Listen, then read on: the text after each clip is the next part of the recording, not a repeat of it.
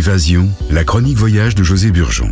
Bonjour tout le monde, nous sommes euh, aujourd'hui dans la rubrique Évasion, euh, dans la Seine-Maritime, un département euh, peut-être un peu moins connu, mais si je vous dis que c'est la Normandie, alors là, on connaît quand même la, la Normandie avec notamment Rouen, sa capitale où la Seine fusionne ses influences maritimes et marinières, elle s'unit à la lumière prenant cette si vivante tonalité impressionniste. Des yeux et l'esprit grands ouverts, nous succombons à toutes nos envies de découverte, abbayes, cathédrales, châteaux, manoirs et palais. Je vais vous parler de François Ier. François Ier fonde Le Havre, c'était mon lieu de séjour, Le Havre, en 1517. Celle-ci devient ville royale. Particulièrement éprouvée par d'intenses bombardements, la ville du Havre fut rasée en septembre 1944 et elle figure parmi les cités les plus sinistrées d'Europe. La reconstruction des 150 hectares du centre-ville est confiée à l'architecte Auguste Perret, grand personnage dans l'histoire de la ville du Havre. Depuis juillet 2005, cet ensemble représentatif d'une exceptionnelle cohérence est inscrit sur la liste du patrimoine mondial de l'UNESCO.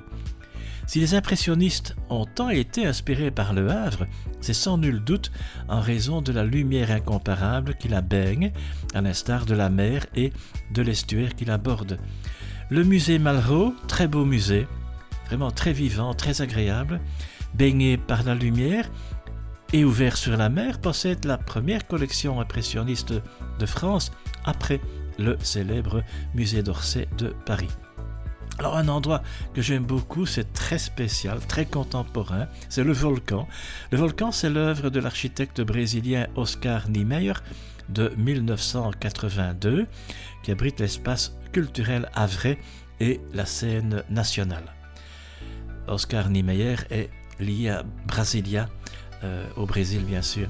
Le Havre fait partie des villes les plus natures de France. Son patrimoine vert présente 700 hectares de forêts, parcs et jardins.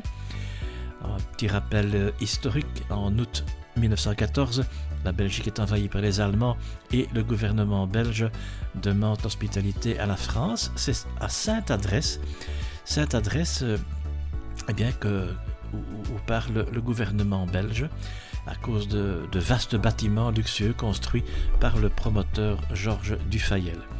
Guy de Maupassant eut le coup de foudre pour le site Monet, Courbet et bien d'autres peintres réalisèrent nombre d'œuvres sur Étretat. C'est un site fantastique, Étretat. Beaucoup de touristes, naturellement. C'est assez commercialisé, mais c'est connu, c'est très beau.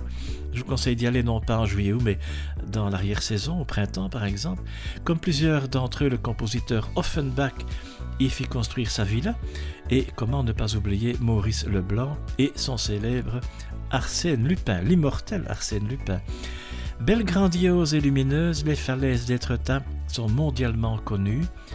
Les ouvertures naturelles de la station classée Grand Site National ont pour nom Porte d'Amont, Porte d'Aval, Maneporte. Et alors, sur la falaise, eh bien, j'aime beaucoup cet endroit avec la chapelle Notre-Dame qui domine la majestueuse falaise. Un peu plus loin, à Fécamp, Fécamp c'est une ville d'art et d'histoire de Normandie. À Fécamp se dresse la flèche d'un lieu unique, le palais bénédictine avec la célèbre liqueur. Pour info, scène trait d'union maritime tourisme.com. Merci, à bientôt.